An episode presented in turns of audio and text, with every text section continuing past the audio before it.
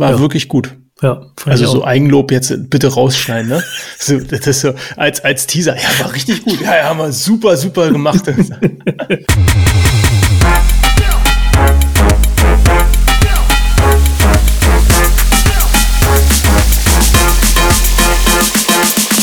Hallo und willkommen zur 37. Ausgabe vom Humanize Podcast Fast Forward zum Thema Outsourcing. Heute mit dabei André Neubauer, CTO bei Smava und Sebastian Heidemeyer zu Erben, Director Technology bei den Tonys. Bevor wir loslegen, wie immer der Hinweis auf unsere E-Mail-Adresse podcast.hmze.io und unseren Twitter-Account hmze podcast. Ein bisschen Smalltalk. Also ich finde dieses ganze Thema Smart Contracts und dafür quasi halt irgendwie, keine Ahnung, die ISA-Plattform halt irgendwie zu nutzen, finde ich total fair, ja. Das ist nicht, äh, ich habe neulich halt irgendwie sowas gehört, hier so Shared Investments, finde ich zum Beispiel eine mega tolle Sache. Also der Punkt bei einer Blockchain ist ja immer, dass du, ja, in der Theorie ist es super cool, Smart Contracts zu haben, weil die Code sind und damit kannst, kann die, also kann niemand sich entgegen dem verhalten. Ja. Das der Umkehrschluss trifft nur leider auch zu. Während ein Contract nämlich, also ein echter Vertrag, hm. ähm, der hat immer eine salvatorische Klausel. Ne? Und da steht immer drin, wenn eine Klausel unwirksam wird, wird sie, äh, sind alle anderen davon unbenommen und hm. äh, sozusagen hm. Äh, im Zweifel soll man immer der Intention des Vertrags folgen. Ne? Und das ist natürlich bei Code einfach, da gibt's keine Intention. Da gibt's halt den Code, der macht genau das, was er soll und nichts, was er nicht soll. Ne? Und an der Stelle sind, ist halt genau auch der, der, der Knackpunkt, sorry, dass es keine zentrale Instanz gibt, die oben drüber steht, die genau in so einem Falle wie jetzt irgendwer hat ganz viele Leute dazu verleitet, Crypto Assets in eine bestimmte Wallet zu schieben, weil er dafür was verspricht. Ne? Da, da mhm. hast du mhm. keine Handhabe. Das kann, also kein Gericht der Welt kann, kann das Geld zurückholen, wenn die Person nicht ausfindbar äh, gemacht werden kann. Ne? Das ja. wird vielleicht irgendwann dann auch gehen, wenn die Person irgendwann an das Geld ran möchte und das mal benutzt, das mag das sein.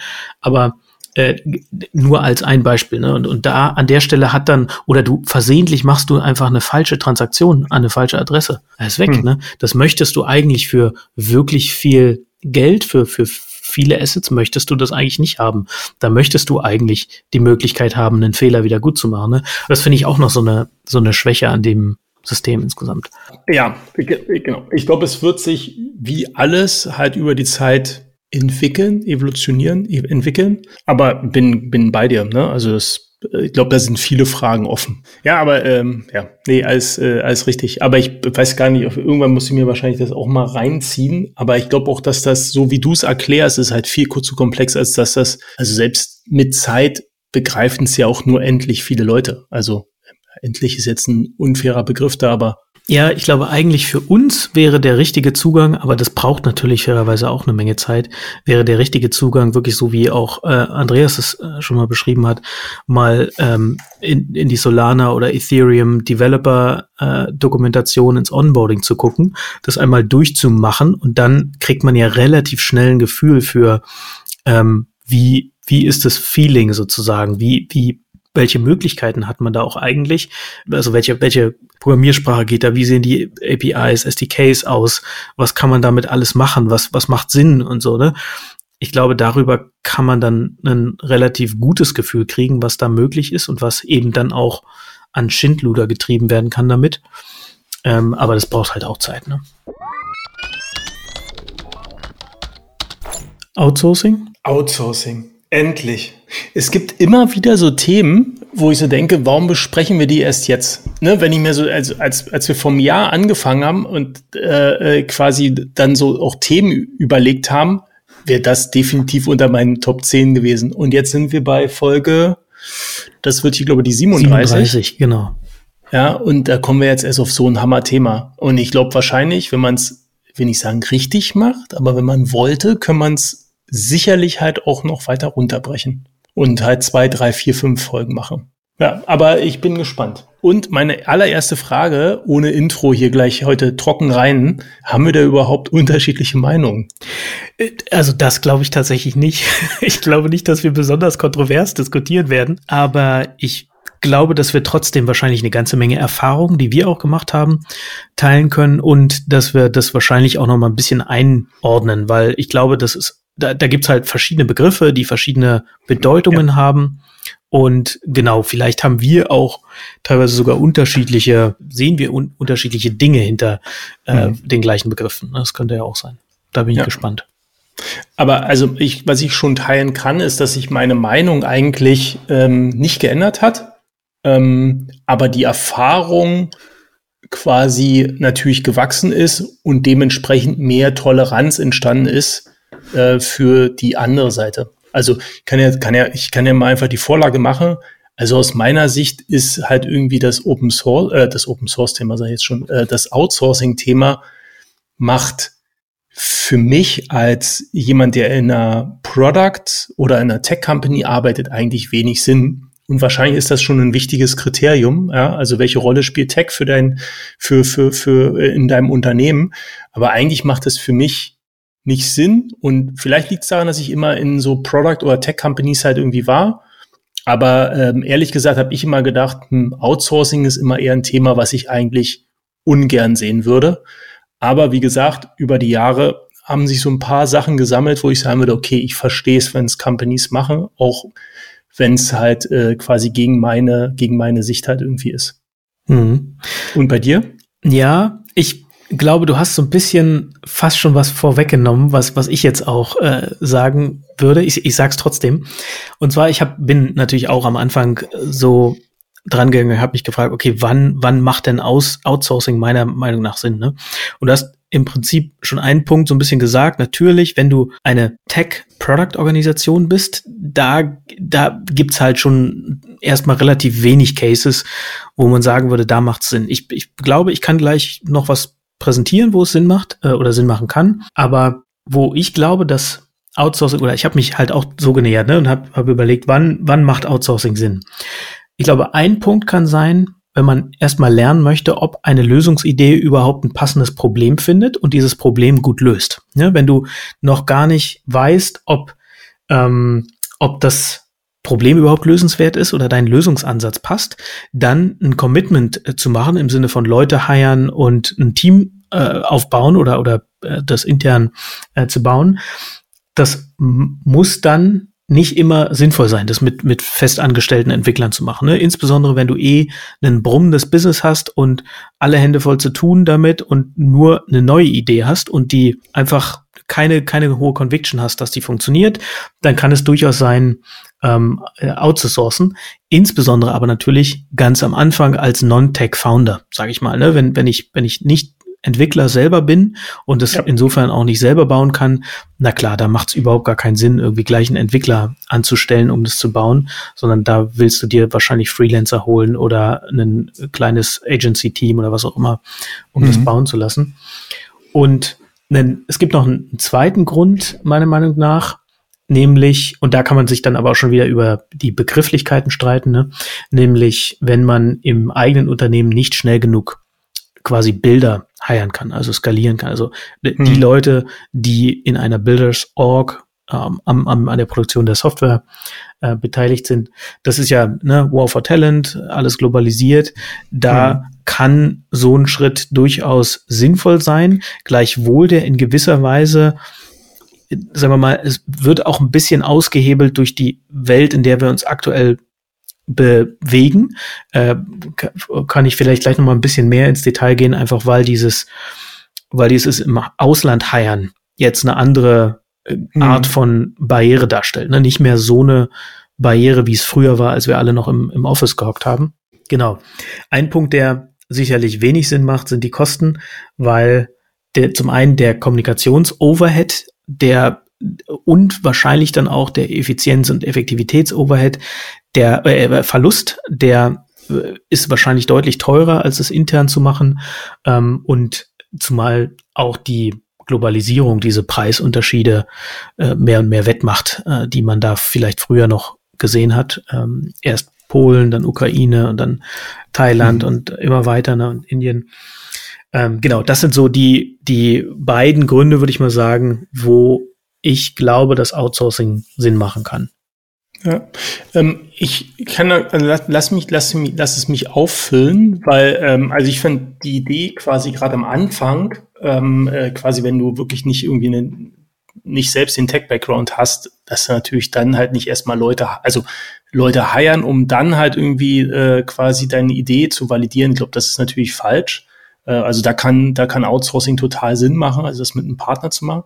Ähm, ähm, ich kann mir auch vorstellen, ähm, gerade so im Kontext jetzt auch War for Talents, äh, nicht alle Companies sind sexy. Ne? Also quasi ähm, ähm, da kann natürlich halt auch für eine Unternehmen, was erst auf dem Weg dahin ist, was zum Beispiel auch noch, ich sage jetzt mal, nehmen wir mal einfach irgendeinen äh, irgendein Stereotyp halt irgendwie öffentlicher Dienst, ja, ähm, äh, quasi der oder die noch halt irgendwie den die Digitalisierung stemmen muss, kann das natürlich eine durchaus valide Strategie sein, um zu sagen, okay, mir fällt es halt total schwer als Arbeitgeber die passenden Leute zu heiren, weil ich äh, quasi, weil ich nicht attraktiv bin, weil ich auch selbst intern und die Transformation nicht durch habe. Ich bin, also ich kann das gar nicht, ich kann gar nicht ein gutes Umfeld halt irgendwie bereitstellen. Da kann halt ähm, zumindest für eine temporäre Zeit, ich glaube, Outsourcing auch Sinn machen. Das ist so ein bisschen das, was ich meine. Ich habe ich hab Verständnis für gewisse Situationen entwickelt. Mhm. Ähm, und äh, dann äh, quasi auch noch vielleicht ein bisschen in Ergänzung zu dem, ähm, ich kann, ähm, ich, ich, ich will halt mein Produkt skalieren oder ich will etwas skalieren, muss halt die Entwicklung dementsprechend halt auch hochfahren.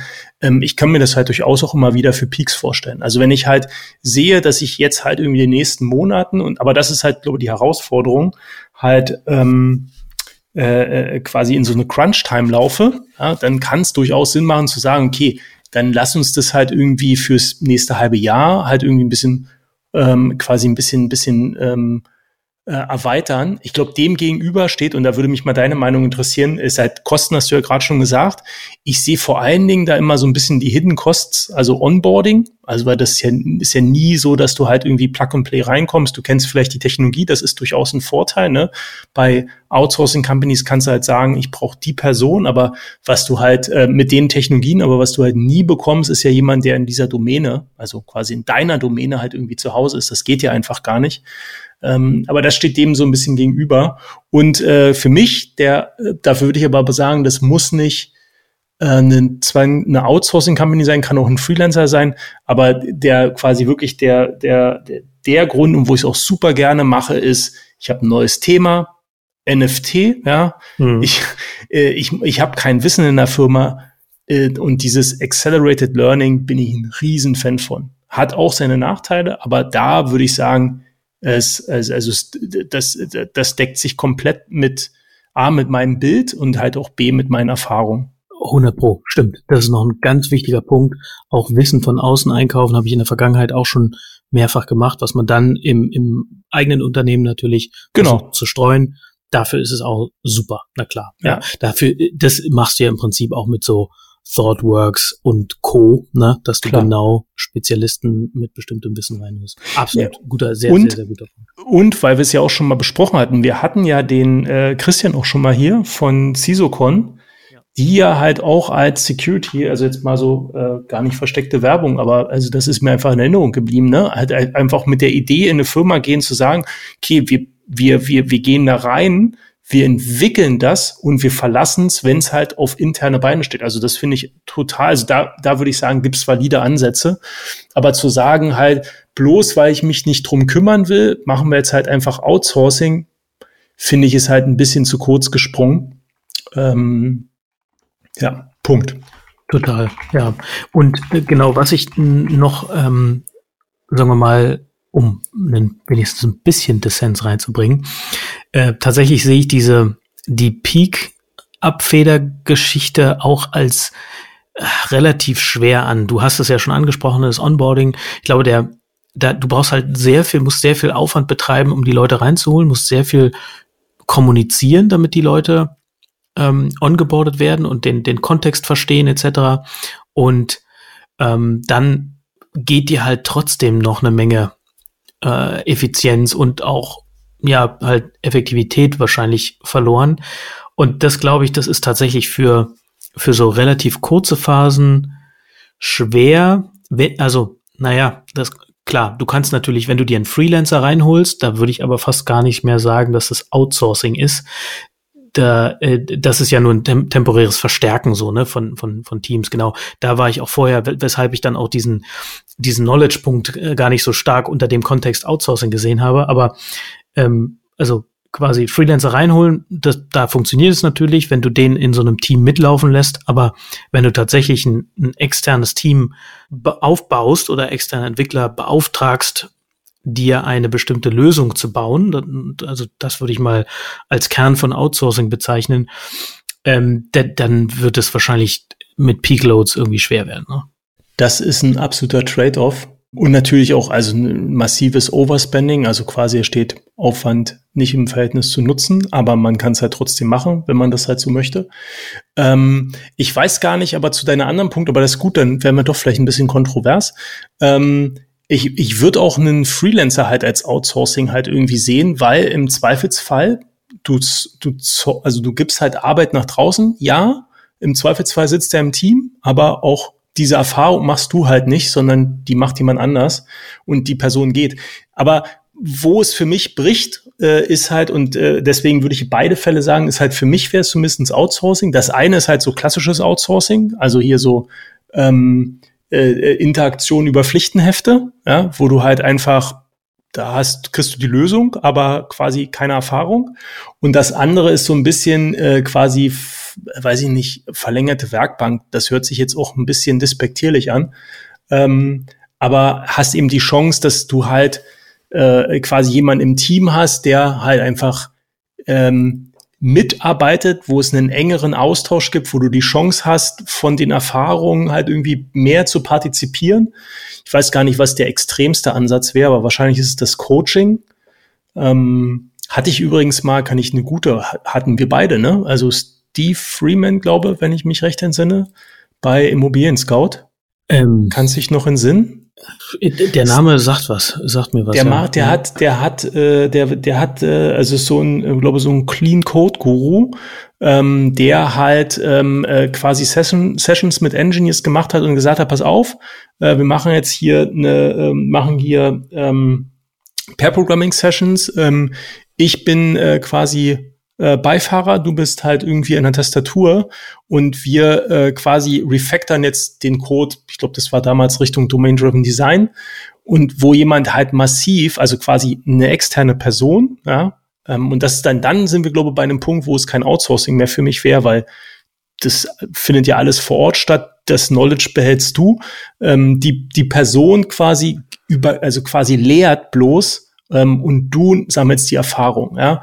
Ähm, ich glaube, das ist was das Extremste und da bin ich dann beide spätestens wahrscheinlich an dem Punkt. Das hat nichts mehr mit Outsourcing zu tun, sondern das ist keine Ahnung was Training. Training. Ähm, genau. Ja. Genau. Ja. Ah ja, interessant. Ja. Äh, Kannst du dich noch in Sinn?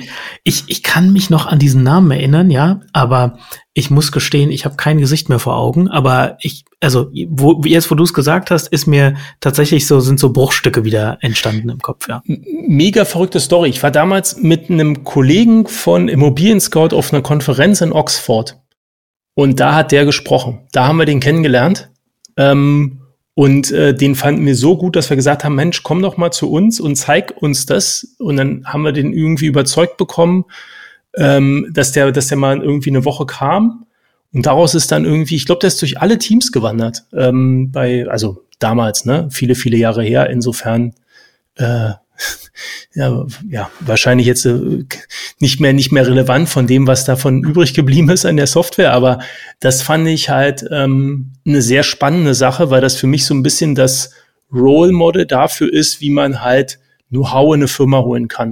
Und ich habe es danach leider nie wieder so erlebt, ähm, weil, weil, äh, weil es häufig eben da wieder dazu kommt, dass Leute in so ins Tagesgeschäft gezogen werden und dann einfach selbst aktiv werden müssen. Und das war damals halt ganz bewusst was anderes. Aber wie gesagt, ich glaube, ich würde das eher unter Training und Workshops halt verbuchen. Das hat gar nichts mehr mit Outsourcing zu tun. Und setzt halt auch voraus, dass du halt Leute hast, ne? Absolut, ja. Genau, ich würde später noch mal so auch ein bisschen dazu kommen, wie Outsourcing nach meiner Erfahrung nur Sinn macht, sozusagen. Da gibt's, glaube ich, ein paar ganz enge Parameter ähm, und man kann da extrem viel falsch machen. Ähm, aber vorher vielleicht auch noch mal auf den Punkt und also tatsächlich in meiner Gedankenwelt ist Outsourcing wirklich was nach draußen geben, also an, an auch ein Team von Leuten irgendwie. Äh, okay. Wenn wenn ein ein Freelancer mitläuft in einem Team, dann dann ist entsteht der Code ja sozusagen unter Mithilfe des Teams, wird halt auch gereviewt und ist mhm. sozusagen Teil des Body of Knowledge äh, des Teams sozusagen. Ähm, nichtsdestotrotz, also wir, wir können ja im Gespräch beide, beide Varianten im, im Kopf behalten, ne? Wenn ich aber insbesondere an die, an das Outsourcing im Sinne von, ich gebe tatsächlich etwas an ein Team nach draußen äh, betrachte, dann ist da natürlich der, der ganz wichtige Punkt, was gebe ich denn da nach draußen? Ne? Und wir haben halt einen Fall schon schon benannt oben, etwas, wo ich, was, was noch ähm, relativ früh ist, so, wo ich noch gar nicht weiß, ob das überhaupt ein Problem löst, sozusagen, diese Idee. Ne? Also sprich da einfach mal so ein, so ein, äh, so, ein so ein, so ein Learning äh, Prototype sozusagen. Oh Gott, das Dinglish, also ein, ein Prototypen, mit dem ja. man eben lernen kann, ob das ob die Lösung tatsächlich ein, ein Problem löst äh, und ob es dafür einfach einen Markt gibt. Ne? Ähm, aber insgesamt, wenn, wenn man jetzt auch in einem, in einem größeren Konstrukt darüber nachdenkt, ähm, da würde ich auch tatsächlich immer ungefähr die Wardley Map äh, Logik heranziehen und schon durchaus gucken, was ist denn, ähm, sagen wir mal, im, also wichtige, wich, wichtiges Intellectual Property für uns, also was, was ist so, was ist denn der deutsche Begriff von Intellectual Property? Wichtige Betriebsgeheimnisse oder so, ne? Ja, Betriebsgeheimnisse. Ja. Das finde ich eigentlich ganz gut. Ja. Je, also, je wichtiger die Betriebsgeheimnisse sind. Geistiges desto, Eigentum übrigens. Ge ja, geistiges Eigentum, stimmt, genau.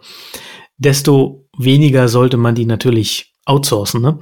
Und äh, oh, Simon Wardley mit seinen Wardley Maps, der macht ja da zwei zwei Haupt, ähm, zwei Achsen auf, ähm, mhm. in die er alle möglichen Komponenten von der Software einsortiert. Das eine ist der, ich würde mal sagen, der Produktlebenszyklus, ne? Irgendwie Genese, also irgendwie entsteht die Innovation, dann Custom Build, äh, dann wird es zu einem Product, also äh, verliert diesen Custom Build Status. Also du kannst ein Off-the-Shelf äh, äh, Produkt ähm, sozusagen äh, kaufen und dann wird es zu einer Commodity, Strom, bestes Beispiel, ne? Irgendwann hatte, hat jemand mal Strom entdeckt, ob es jetzt Edison war oder wer auch immer oder Tesla, wie mhm. auch immer. Dann gab es erste Anwendungsfälle, wo Leute eigene Stromgeneratoren hatten, um eben Licht im, in der Fabrik brennen lassen zu können, um länger arbeiten zu können.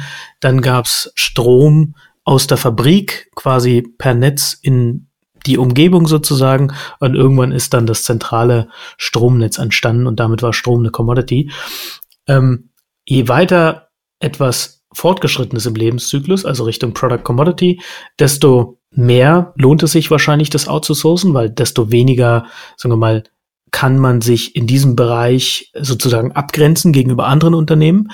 Ähm, und ein, ein weiter, äh, weiterer Punkt ist natürlich auch, je näher etwas am Kunden ist sozusagen, desto äh, weniger lohnt es sich, das outzusourcen, weil auch das darauf hindeutet, dass man ähm, einen, äh, eine, ein Differenzierungsmerkmal sozusagen äh, quasi äh, gerade betrachtet, was man doch eher im Unternehmen behalten sollte, anstatt es outzusourcen. Habe ich jetzt, glaube ich, ein bisschen komplex dargestellt. Nee, aber ich finde, ich, ich finde, ähm, ich glaube, auf einer Metaebene, also müssen die Wortley Maps auf alle Fälle verlinken, aber auf einer Metaebene ist es halt genau das. Also es ist eigentlich, ähm, es, es gibt relativ gut wieder, wann man halt irgendwie sich Outsourcing überlegen kann und wann halt einfach nicht. Ne? In welcher Phase, in welcher, also Phase des Unternehmens, äh, quasi welcher Produktteil das ist und so weiter und so fort. Ähm, Finde ich sehr, sehr gut, sehr gut, sehr gut.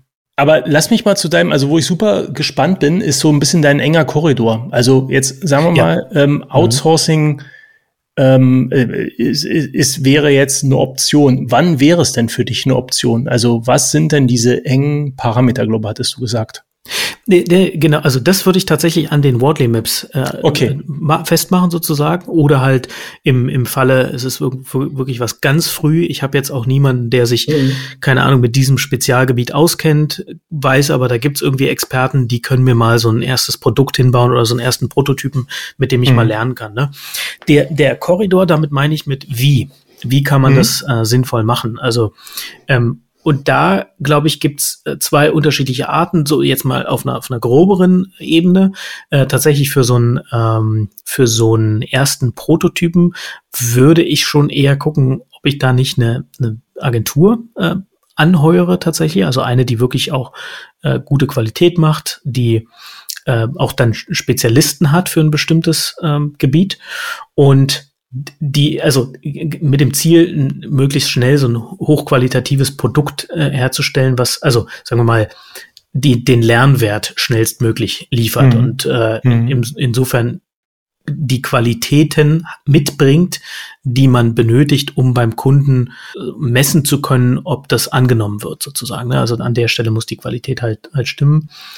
Und am Ende ist die Art und Weise, das zu tun, dann auch ähnlich zu, de, zu der anderen Variante, die ich dann äh, gleich noch ausführen äh, werde. Äh, und zwar immer das möglichst agil zu machen. Ne? Das ist also heutzutage eigentlich fast Quatsch, das irgendwie zu sagen, weil das äh, muss man, glaube ich, eh so machen. Aber in, im Detail wird's dann halt doch äh, oft ähm, ja, schwierig. Mhm. Und mit agil meine ich äh, schlicht und ergreifend einen ganz klaren Kickoff, in dem man möglichst versucht, den Kontext äh, ja sagen wir mal, so, so rüberzubringen, dass die, die Agenturseite auch sehr nah an meinem Fall oder dass ich, dass ich den, den Proof habe, so, sozusagen, die Gewissheit, dass die Agenturseite sehr nah an meinem Verständnis von dem ist, was ich da eigentlich machen möchte, was das Kundenproblem ist, wie ich das lösen möchte, wie die Lösung aussehen soll. Ähm, und auch, wie wir da hinkommen. Und dann regelmäßige Check-ins, also wirklich so ein ein Review von dem, was schon da ist, mit möglichst früh einfach Wert schaffen, also eine erste Iteration, mhm. die schon den Kern quasi, der direkt auf dem Critical Path liegt. Boah, heute kann ich hier so wieder mal mit englischen Worten so um mich schmeißen, ne? Also quasi mit dem, mit dem Anfang, ne, dieses, dieses alte Bild, wenn man Fortbewegungsmittel äh, bauen möchte, dann nicht zuerst irgendwie vier Räder und irgendwie ein Chassis und ein Lenkrad und so, sondern ja. nee, mach erstmal ein Skateboard und dann guck halt weit von da weiter. Ähm, genau, regelmäßige Check-ins, wo man eben reviewt, was schon da ist, an Wert geliefert wurde, ob das dem entspricht, was ich mir vorgestellt habe, oder wenn nicht, ob es vielleicht sogar besser ist und wenn nicht, dann äh, frühzeitig ähm, Feedback geben und da einchecken, damit die ähm, Erwartungen nicht auseinanderlaufen und dann die nächste Iteration wieder planen und immer sozusagen die kurzfristige, also den, was ist der unmittelbare nächste Schritt, aber immer abgeglichen mit, was ist das Ziel, wo wollen wir hin? Hm. Und ähm, ja, da extrem eng zusammenarbeiten und sehr, sehr viel kommunizieren. Ja, äh, das heißt aber in der Konsequenz, ich finde, das, äh, das äh, habe ich auf, auf Konferenzen vor ein paar Jahren immer wieder gehört, so als Vorträge, das agile äh, Festpreisprojekt ähm, quasi, also für mich, ähm, so wie du es gerade beschreibst, reden wir am Ende hier nicht über einen Festpreis, sondern halt eher so Time Material. Also quasi, du bezahlst halt die Zeit, die halt die Leute da sind und Ne? Ähm, und nicht halt hast einen Festpreis und definierst den Scope. Ich hatte, das ist übrigens ehrlich gesagt auch ein Anti-Pattern. Da habe ich nie verstanden, wie ein agiles Festpreis, ein agiler Festpreis funktionieren soll. Das führt sich selbst ab absurdum, weil Agilität halt äh, Respond to Change halt irgendwie äh, bedeutet. Und am Ende hast du halt eine Kapazität, die du halt irgendwie gekauft hast und dann kannst du auch Time Material dazu sagen. Ähm, das aber, magische Dreieck äh, besteht halt genau. immer noch so, ne? Ja, genau, genau, genau, absolut. Ähm, das, wie du es gerade beschreibst, und ähm, das, äh, glaube ich, noch eine äh, ist vielleicht noch ein interessanter Winkel ist, äh, wie weit kann man denn beim Outsourcing gehen? Also kann ich denn meine gesamtes äh, Product Engineering outsourcen, weil so wie du es gerade beschreibst, würde ich sagen, ähm, ist das der Product-Teil noch in der Firma ähm, und das Engineering draußen. Kann man das quasi komplett outsourcen? Also kann man sagen, äh, quasi Produkt und Engineering outsourcen? Ähm, also das What und das ähm, How, also das Was und das Wie? Oder geht ähm, quasi nur das Wie. Also kann ich nur quasi Kapazität halt, also quasi Lines of Code im Endeffekt outsourcen. Aus deiner Erfahrung. Da, da sprichst du mit dem Falschen. Also ich bin halt, ne, ich, ich bin halt ein, ein Pro Produkt-Engineering Mensch, ne? Hm. Und deswegen kenne ich das nur aus dieser Perspektive. Ich, äh, also kann mir vorstellen, dass es unter bestimmten Voraussetzungen funktionieren kann, temporär. Also sprich, dass du einfach äh, quasi eine, eine Firma beauftragst, was zu bauen äh, und dann auf der anderen Seite einfach eine Brand aufbaust, die das wiederum an die Leute bringt. Das kann sicherlich genau bei, bei einem Produkt, was nicht stark differenziert ist, ne, wo, wo du, was du quasi eher als Commodity ansiehst, was, was tatsächlich so auch in ähnlicher Form ganz oft existiert und wo es eher auf dann die Brand, das Marketing und so, den, den, den, den Go-to-Market angeht, ankommt, da kann es vielleicht funktionieren. Ja, jetzt wo ich drüber nachdenke, schon. Aber das wäre nichts, wo ich irgendwie Bock drauf hätte, wo, womit ich mich gerne beschäftigen wollen würde. Ähm, mhm. Wenn, wenn man, wenn man wirklich, also eher in, in, in, mit einem Pull vorgeht, ne? nicht dem Kunden irgendwas hinschieben möchte, sondern vom Kunden was rausziehen lassen möchte, weil, weil man eben wirklich einem Problem auf der Spur ist, das man lösen möchte, und zwar besser, als es bisher gelöst wurde, ich glaube, dann ist das Schlimmste, was du machen kannst, die Leute, die mit dem Kunden zu tun haben, möglichst weit entfernen, zu entfernen von den Leuten, die das Produkt bauen. Ne? Und das ist ja quasi das, was du dann machen würdest. Klar kannst du auch sagen, okay, der Sales- oder Marketing-Typi ähm, oder ich als CEO kann halt mit denen direkt einchecken und hab dann da, aber, aber auch dann, das Produkt im Detail muss schon, da muss sehr, sehr viel Fluidität zwischen beiden Seiten existieren, kann ich mir sehr schwer vorstellen auf Dauer. Genau, also äh, sehe ich, sehe ich auch ehrlich gesagt wie du. Mir ist das Bus gerade aufgefallen, so wie du es beschrieben hast, war halt man, man, man hat, also das, was in der Firma ist, muss auf alle Fälle die Vision, die Idee, die Nähe zum Kunden sein. Und das, was man vielleicht unter Umständen outsourcen kann, ist das, ist quasi die, die, die ja, die Art und Weise, wie man es denn halt umsetzt. Ähm, aber äh, ich bin da komplett bei dir. Ich glaube halt auch das ganze Thema Product Ownership nach draußen zu geben, oh, das ist noch ein viel größeres Risiko, ähm, als nur Engineering outside zu haben. Und das wäre vielleicht auch noch so eine Erfahrung von, von mir. Ähm, das, was sich halt erstmal mal so schön anhört, äh, quasi einfach externe Engineering-Teams halt irgendwie zu haben, äh, weil man das halt so bisschen, ein bisschen wie die Cloud, man kann das dann so halt ähm, einfach wie magisch halt skalieren. Ähm, aber das kommt halt zu einem gewissen Preis. Ne? Und wie es in der Cloud ist, ist halt auch da ein Login. Ähm, und so kann es dir halt eben halt auch bei einem, bei einem, bei einem Outsourcer passieren. Jetzt habe ich fairerweise noch nie erlebt, dass ein Outsourcer das halt irgendwie ähm, dann ausgenutzt hat. Und ich habe zumindestens bei zwei Firmen, wo ich war, relativ intensiv in dem Konstrukt gearbeitet, zumindest als ich gekommen bin. Aber das, ich sehe das total als Risiko. Ne? Ähm, ähm, auch die, auch, auch das Thema, weiß nicht, ob du das mal aus dem Blickwinkel vielleicht schon mal selbst betrachtet hast. Ähm, ich finde das auch, äh, ich würde das auch als durchaus spannenden Move äh, sehen, wenn ein Konkurrent ähm, dich versucht, quasi auf dieser Seite anzugreifen und nicht nur auf der Marktseite. Also stell dir vor, du äh, quasi ähm, bist, stehst in Konkurrenz äh, mit einem anderen Anbieter, ihr, ihr, ihr, ihr kämpft halt um, um den Markt, um, um die Position eins im Markt und ähm, anstatt äh, das Geld für äh, irgendwelche Marketingkanäle auszugeben, gibt diese äh, gibt dieses Unternehmen halt einfach das Geld auf aus, um halt deine Outsourcing Company halt irgendwie zu kaufen. Stell dir das mal vor. Ich glaube, weiß nicht, ob das schon jemals passiert ist, aber es, ich könnte mir vorstellen, dass das in einigen Cases günstiger ist. Ähm, also will sagen, das ist auch für eine Firma ab einer gewissen Größe äh, ein großes Risiko. Also es kann ein großes Risiko sein. Weil wenn du ne, mal angenommen, du bist eine Firma, hast halt eine gewisse Größe im Markt ähm, und hast da halt einfach ähm, zehn Leute Engineering drauf, oder von mir aus 20 Leute Engineering, das sind alles 20 Leute aus einer Firma und das sind, die Firma ist genau 20 Mitarbeiter groß, also 20 plus zwei. Einer für Finance, einer CEO, ähm, eine Person CEO. Ähm, dann hast du halt echt das Risiko, dass ihr, dass eine andere Firma da hingeht und sagt, pass mal auf, was machst, was ist dein Jahresumsatz? Okay, den gebe ich dir jetzt mal zwei oder mal drei und äh, kauf dich. Ja? Und ähm, dann hast du halt sofort ähm, äh, quasi halt irgendwie ein Problem. Ähm, und ich bin mir gar nicht so bewusst, ob, ob, ob Leute halt, also es hört sich halt immer so einfach an, ähm, halt Outsourcing-Firmen halt irgendwie zu engagieren, das halt das Onboarding, aber es kommt halt zu einem gewissen ähm, Kostenfaktor und Risiko.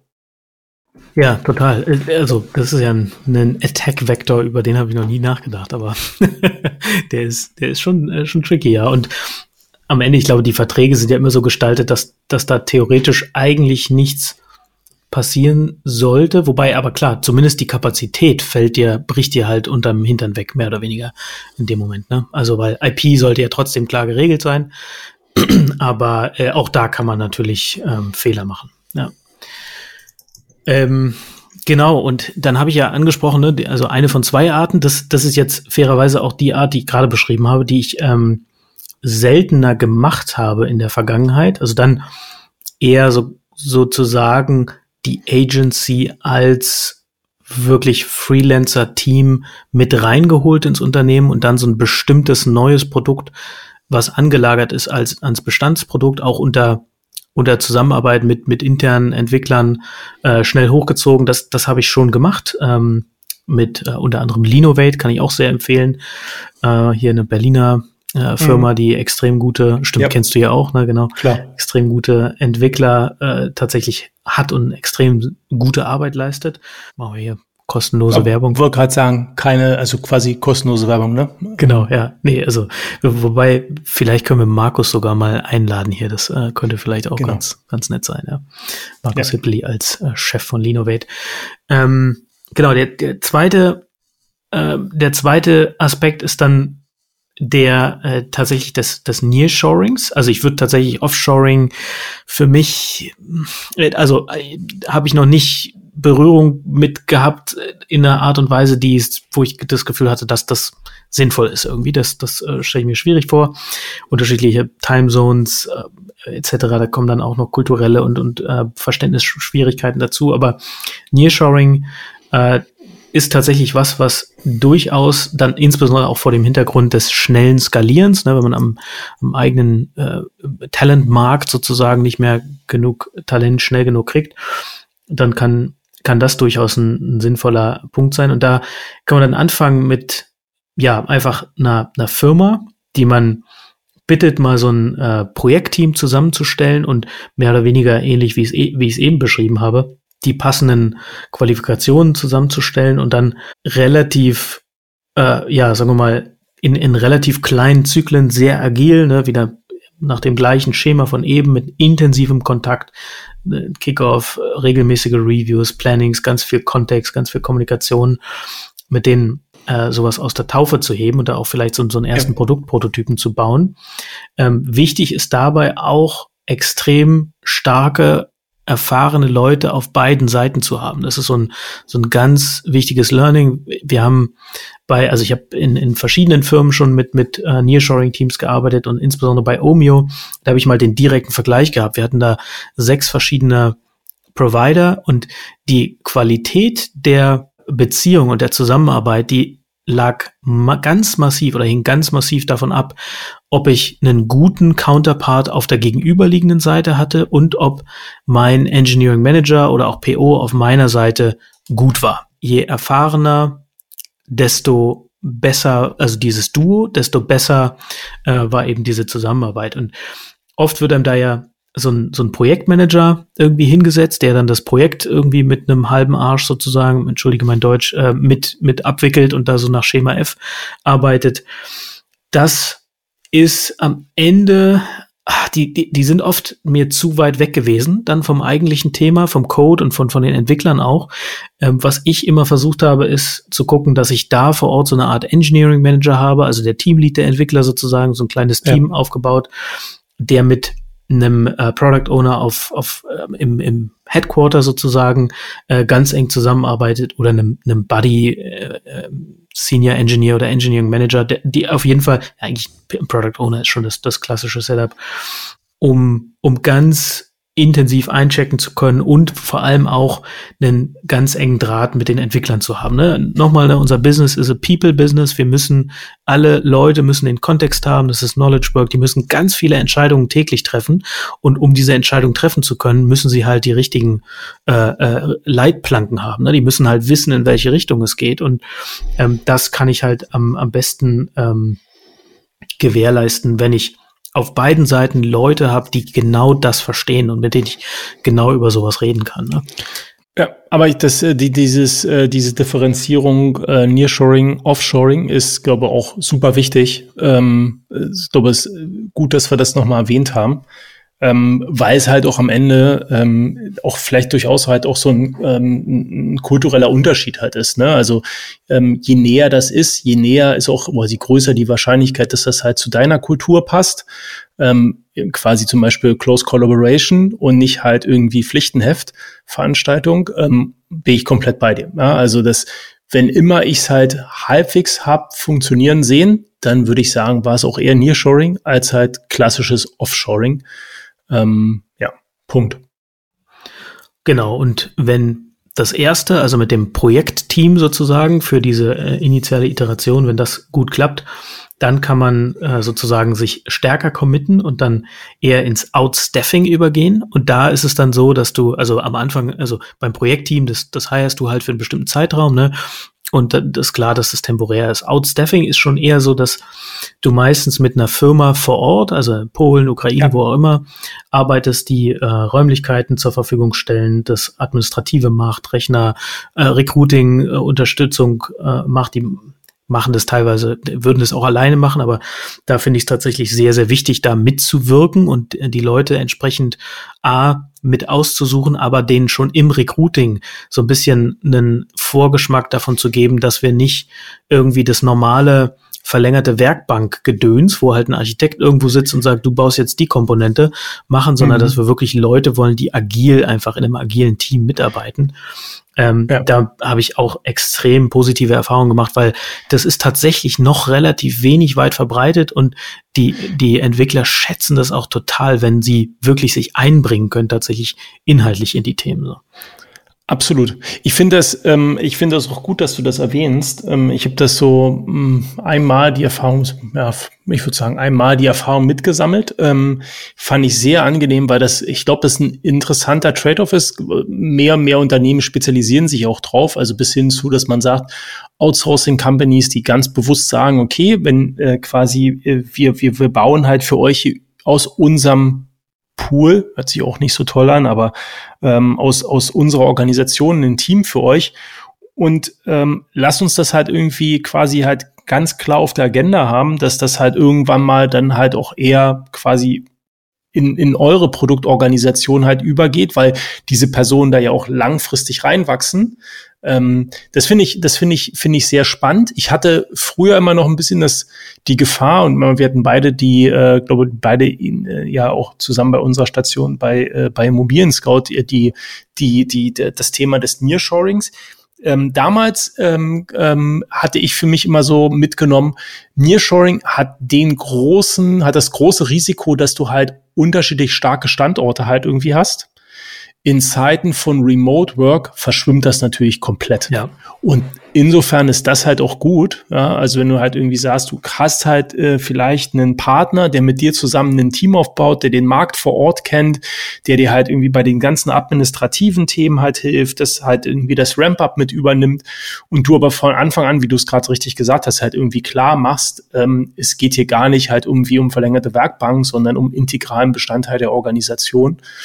Und ähm, dann hast du zumindestens den Vorteil, und auch das hattest du ja vorhin angesprochen, dass du nicht quasi einfach so wild in Europa vielleicht halt irgendwie Leute heierst, sondern halt schon noch immer so ein paar Destinationen halt hast, wo man vielleicht auch noch mal zusammenkommen kann.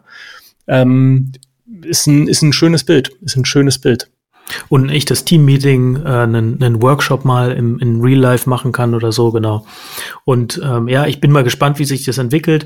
Der, der, und der Punkt, den, den, du machst, der ist natürlich goldrichtig. Ne? Wenn du Nearshoring machst, musst du mehr oder weniger schon anfangen, äh, zu so einer Remote Company zu werden, weil auf einmal so Company Meetings, ne? Wenn du das echt spielst, dann müssen die da auch bei Company Events dabei sein. Die müssen die Informationen kriegen, die du normalerweise irgendwie im All Hands oder so äh, teilst. Das heißt, das All Hands muss auch ähm, irgendwie per Kamera übertragen werden, ne? Oder ähm, die, also die müssen irgendwie die Möglichkeit haben, dabei zu sein und auch die Informationen zu kriegen. Und das bedeutet halt, dass du auch da schon anfängst, sehr viel asynchron zu kommunizieren, dass du sehr viel ähm, äh, sehr viel äh, verschriftlichst und sehr explizit äh, kommunizierst.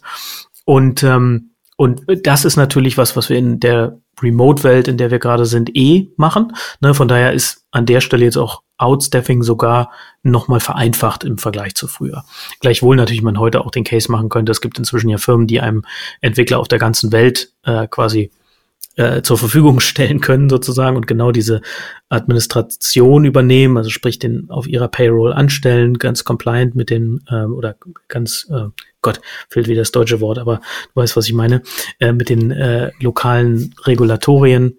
Ja. Und ähm, und genau, also das würde ja eine, eine Outstaffing-Firma eben für, für einen bestimmten äh, Ort machen sozusagen. Ich habe das mal äh, übrigens, ähm, müssen wir mal gucken, ob ich, äh, boah, keine Ahnung, ob ich den Podcast noch zusammenkriege, ähm, aber es gab, ähm, ich habe das mal, glaube ich, im Doppelgänger-Podcast gehört, ein Startup, was sich darauf spezialisiert hat, diesen, äh, diesen, diesen Einstellungsprozess in den ganzen Ländern, also Anstellungsprozess in den ganzen Ländern als Service anzubieten, weil das ist, äh, man, man, man denkt dann halt immer das so einfach, ne? Dann heiern wir halt ein paar Leute aus Portugal und dann noch ein bisschen was aus Italien und sonst irgendwas und das, das äh, compliant, also quasi entsprechend der lokalen Regulatorien zu machen, äh, Vorschriften zu machen, das ist ähm, eine echte Herausforderung. Und ich glaube, die Firma hat einfach so ein paar Mantelgesellschaften, wo die Leute dann angestellt werden und dann, genau, äh, also äh, ja, also da Interesse entstehen interessante Modelle, ähm, wahrscheinlich vor dem, auch vor dem Hintergrund, dass es halt einfach mehr und mehr Remote Work gibt, aber auch vor dem Hintergrund, dass dieses ganz klassische Outsourcing, ja, ähm, halt, ich will nicht sagen verschwindet, aber also ich glaube, immer mehr kommen auf die, äh, sehen die Probleme, die auch wir sehen und, ähm, ähm, und wünschen sich halt Lösungen. Ähm, und ich ähm, würde gar nicht sagen, dass es halt zwangsläufig dazu führen muss, dass man halt selbst Leute einstellt, aber Tech wird halt in vielen Bereichen, ja, Mama, es gibt ja diesen berühmten Spruch, Software is eating, uh, is eating the world, ja. Es wird halt zum fundamentalen Bestandteil von sehr, sehr, sehr vielen Unternehmen. Ähm, insofern musst du dir überlegen, was deine Strategie ähm, und wahrscheinlich ist es nicht Outsourcing. Zumindest würde ich Leute warnen davor, halt sich einfach auf Outsourcing zu verlassen. Ähm, aber ich würde halt verweisen, dass so wie wir es beide vielleicht machen, also sehr clean Approach zu sagen, halt relativ große Inhouse Engineering Teams, ähm, dass das halt vielleicht auch etwas ist, was halt nicht für jedermann ist, weil es auch eine gewisse Voraussetzung halt hat. Und dann ist es halt irgendwie der Grauton dazwischen, der dir halt irgendwie ermöglicht, mit zusammen mit einem Partner halt ein Team aufzubauen, wo der Partner weiß, wie das halt funktioniert. Ähm, und du halt einfach ähm, halt in so eine Tech-Company Hülle ja, halt irgendwie reinwachsen kannst. Ähm, ich habe gerade mal geguckt und zwar ähm, Carsten Leptik, äh, der ist einen, ist der Gründer von Workmotion. Ähm, mit dem habe ich ganz am Anfang mal, äh, die, die machen genau sowas, hm, ganz am Anfang ja. mal da, dazu gesprochen irgendwie äh, zu dieser Idee und tatsächlich habe ich gerade gesehen, als ich auf der LinkedIn-Seite war, dass einer meiner ehemaligen, also mein Engineering Manager vor Ort in der Ukraine, der da äh, das Team geleitet hat, dass der jetzt bei Workmotion angestellt ist. Aber genau das machen die, ne? Und ähm, ja, spannend. Und genau, ja, ähm, genau, spannend. so klein ist die Welt. Ja. Ähm, ja, aber absolut richtig. Und genau, dann sozusagen die nächste, also üblicherweise machen Outstaffing-Firmen halt genau, ne, die rekrutieren für dich. Die, ich kenne das sogar auch von, von einer Firma, die gestalten dann den Büroraum, also setzen alle in ein Büro, gestalten den Büroraum, auch mit Logo der, der Firma, für die sie es machen, sodass da auch wirklich so ein Zugehörigkeitsgefühl äh, richtig entsteht. Und am Ende die, die größte Ausbaustufe wäre dann natürlich zu sagen, okay, wenn es klappt dann und skaliert, dann äh, kann man sich vielleicht den zehn Prozent Overhead von dieser Outstaffing-Firma noch sparen und äh, insourced es dann wieder sozusagen, baut also ein zweites, äh, mhm. ein zweites Headquarter auf, wenn, wenn du so willst. Na, das äh, lohnt sich vor allem dann, wenn man wenn man eh da äh, sich lange committen möchte, auch äh, groß skalieren möchte und dann sozusagen die, ähm, die initiale Hilfe irgendwann einem zu teuer ist, weil man das über die Skalierung sowieso äh, quasi breitschmieren kann über die gesamte ähm, ja. über die gesamte Belegschaft.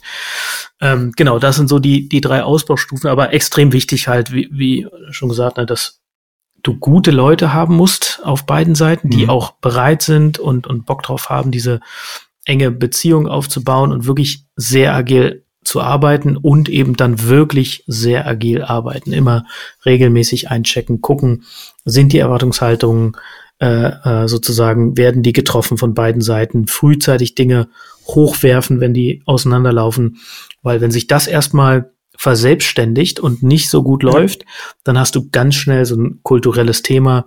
Wir und die, auch Entwickler, wenn die dann irgendeinen Commit sehen, der für sie keinen Sinn macht, sind da ganz schnell dabei zu sagen, so, was sind das für Punkt, Punkt, Punkt und so, ne? Da muss man halt wirklich äh, höllisch aufpassen, sonst kann das ganz schnell auseinanderlaufen. So, das war mein Wort zum Sonntag. Ja. Hast du ähm, noch was? Ich glaube, wir haben das gut umrissen, ähm, deutlich differenzierter, als ich es jetzt auch für mich ähm, initial in den Notes runtergeschrieben habe. Ähm, also quasi, wann es Sinn macht, äh, welchen Kontext es dann braucht, ähm, was man auch nochmal im Outsourcing unterscheiden kann. Ähm, also, ne, was ist ein Freelancer, Outsourcing, ähm, Outsourcing-Modelle vor Ort und so weiter und so fort. Eigentlich super komplexes Thema. Ähm, und äh, ich glaube, ähm, will gar nicht sagen, diese, dass ich dazu tendiere, sofort Nein zu sagen. Natürlich hat man irgendwie mal seinen Kontext halt im Kopf und sagt deshalb halt irgendwie Nein. Aber ähm, glaube schon ein Thema, was man differenziert betrachten muss, auch am Ende, ähm, um dann für sich die passende Entscheidung zu treffen. Ähm, ich würde wahrscheinlich trotzdem in, in, in the long run immer für eine interne Organisation halt irgendwie kämpfen. Ähm, aber der Weg dahin kann natürlich sehr differenziert sein. Total. Jetzt hast du heute die Zusammenfassung gemacht, habe ich das Gefühl. Prima, brauche ich es nicht zu machen. Sehr gerne. Das war's mit der 37. Ausgabe vom Humanize Podcast. Bevor wir uns verabschieden, noch einmal der Hinweis auf unsere E-Mail-Adresse podcast.hmze.io und unseren Twitter-Account hmze podcast. Hinterlasst uns gerne 5-Sterne-Bewertung auf der Plattform eurer Wahl. Wir hören uns bald wieder. Bis dahin. Bye bye.